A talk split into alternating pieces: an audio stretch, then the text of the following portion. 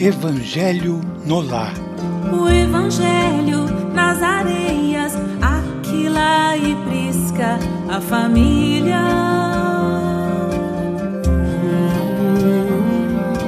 Na pureza de bondade, abrem suas portas ao errante.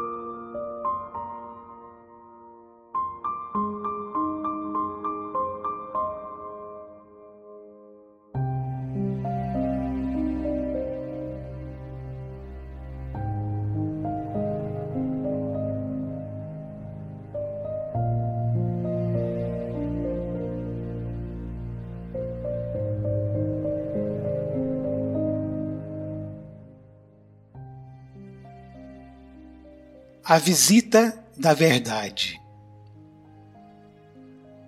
Certa feita, disse o mestre que só a verdade fará livre o homem. E talvez porque lhe não pudesse apreender de imediato a vastíssima extensão da afirmativa, perguntou-lhe Pedro no culto doméstico: Senhor, que é a verdade? Jesus fixou no rosto enigmática expressão e respondeu: A verdade total é a luz divina total. Entretanto, o homem ainda está longe de suportar-lhe a sublime fulguração. Reparando, porém, que o pescador continuava faminto de esclarecimentos novos, o amigo celeste meditou alguns minutos e falou. Numa caverna escura, onde a claridade nunca surgira, demorava-se certo devoto implorando o socorro divino. Declarava-se o mais infeliz dos homens, não obstante, em sua cegueira, sentir-se o melhor de todos. Reclamava contra o ambiente fétido em que se achava. O ar empestado sufocava-o, dizia ele em gritos comoventes pedia uma porta libertadora que o conduzisse ao convívio do dia claro. Afirmava-se robusto, apto, aproveitável. Por que motivo era conservado ali, naquele insulamento doloroso? Chorava e bradava, não ocultando aflições e exigências. Que razões o obrigavam a viver naquela atmosfera insuportável? Notando nosso pai que aquele filho formulava súplicas incessantes entre a revolta e a amargura, profundamente compadecido, enviou-lhe a fé. A sublime virtude exortou-o a confiar no futuro e a persistir na oração. O infeliz consolou-se de algum modo, mas, a breve tempo, voltou a lamuriar queria fugir ao monturo e, como se lhe aumentassem as lágrimas, o Todo-Poderoso mandou-lhe a esperança.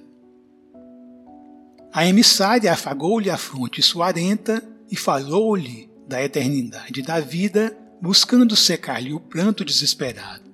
Para isso, rogou-lhe calma, resignação, fortaleza.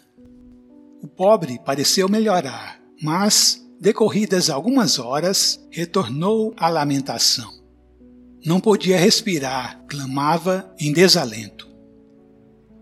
Condoído, determinou o Senhor que a caridade o procurasse.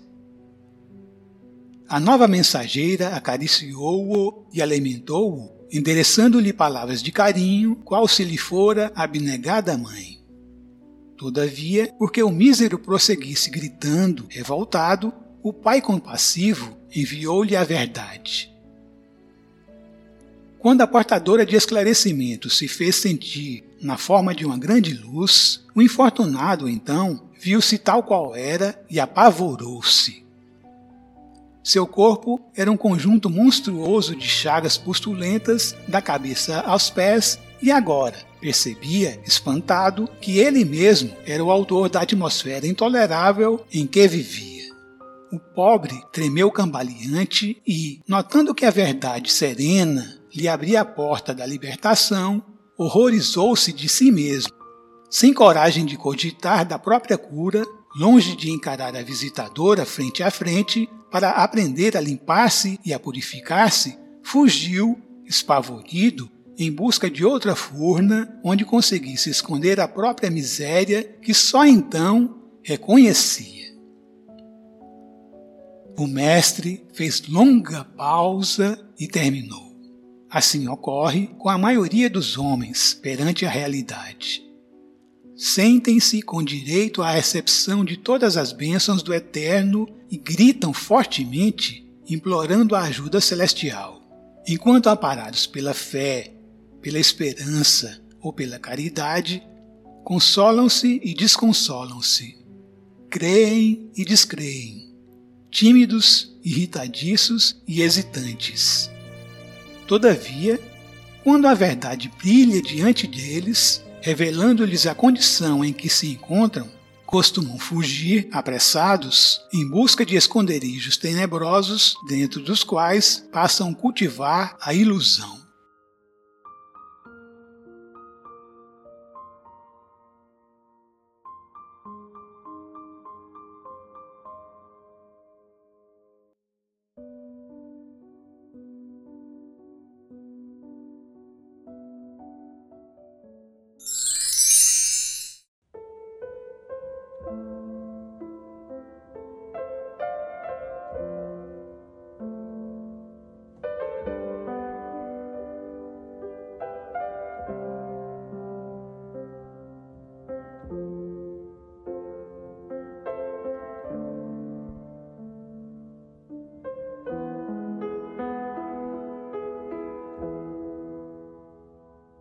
Do Evangelho segundo o Espiritismo, no capítulo 10, Bem-aventurados os misericordiosos, o argueiro e a trave no olho, os itens 9 e 10.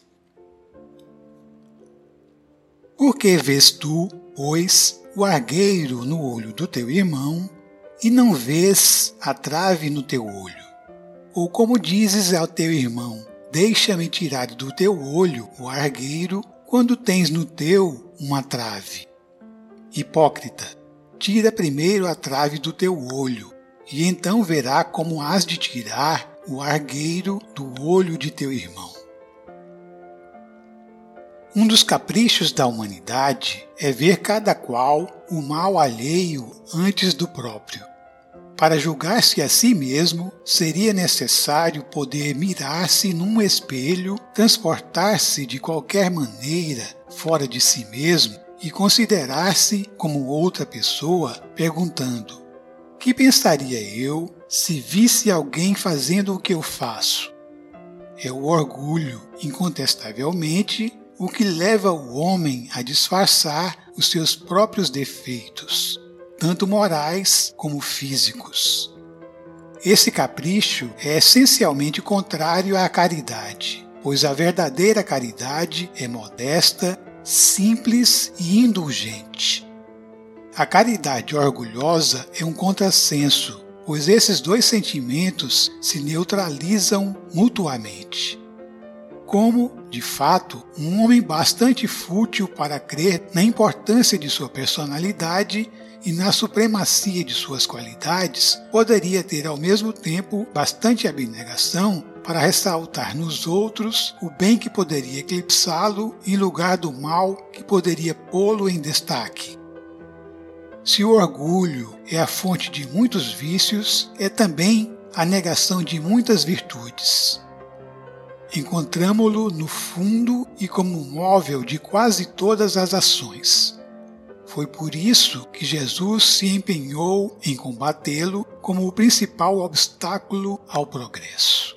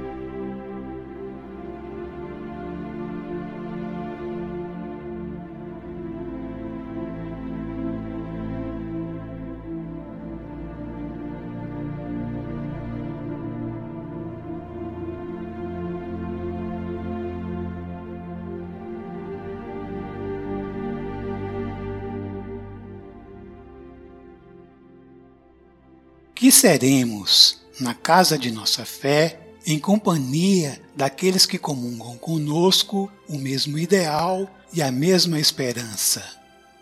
Uma fonte cristalina ou um charco pestilento, um sorriso que ampara ou um soluço que desanima, uma abelha laboriosa ou um verme roedor, um raio de luz ou uma nuvem de preocupações um ramo de flores ou um galho de espinhos, um manancial de bênçãos ou um poço de águas estagnadas, um amigo que compreende e perdoa ou um inquisidor que condena e destrói, um auxiliar devotado ou um espectador inoperante um companheiro que estimula as particularidades elogiáveis do serviço ou um censor contumaz que somente repara imperfeições e defeitos. Um pessimista inveterado ou um irmão da alegria. Um cooperador sincero e abnegado ou um doente espiritual entrevado no catre dos preconceitos humanos que deva ser transportado em alheios ombros à feição de problema insolúvel. Indaguemos de nós mesmos quanto à nossa atitude na comunidade a que nos ajustamos e roguemos ao Senhor para que o vaso de nossa alma possa refletir-lhe a divina luz. Maria Dolores Jesus amigo, na certeza inabalável da Sua presença constante ao nosso lado, que possamos nos esforçar para que da nossa parte estejamos também sempre contigo.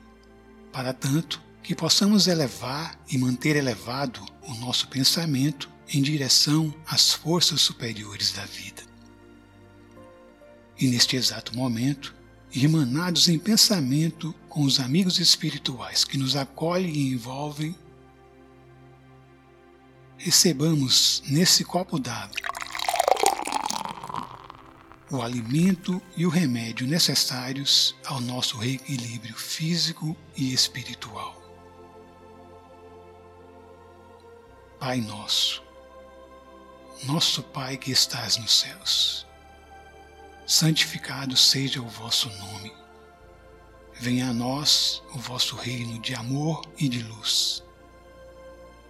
Seja feita a vossa vontade soberana e justa, assim na terra nossa escola, como em todo o universo infinito, nossa morada. A parte do pão que nos cabe a cada dia, dá-nos hoje. Não somente o pão material, necessário ao nosso equilíbrio e desenvolvimento físico, como também o pão do espírito, necessário ao nosso equilíbrio e desenvolvimento espiritual. Perdoa as nossas ofensas, os nossos erros, as nossas dívidas, assim como nos ensinas a perdoar os nossos ofensores, os que também erram, os nossos devedores. E não nos deixeis entregues à tentação, mas livrai-nos de todo o mal, porque estás conosco todos os instantes da nossa vida, nos ajudando a levantar de nossas quedas e seguirmos em frente, contando com a vossa providência divina, que nunca falta, que nunca falha, e contando também com nossas próprias forças, pois que nos criastes, nos formastes com a vossa essência divina, colocando em nós mesmos aqueles recursos nutrientes e curativos necessários ao longo da caminhada. E de Deus, nosso Pai, é todo o universo infinito, obra de Suas mãos, que nos dá e mantém a vida. Que assim seja.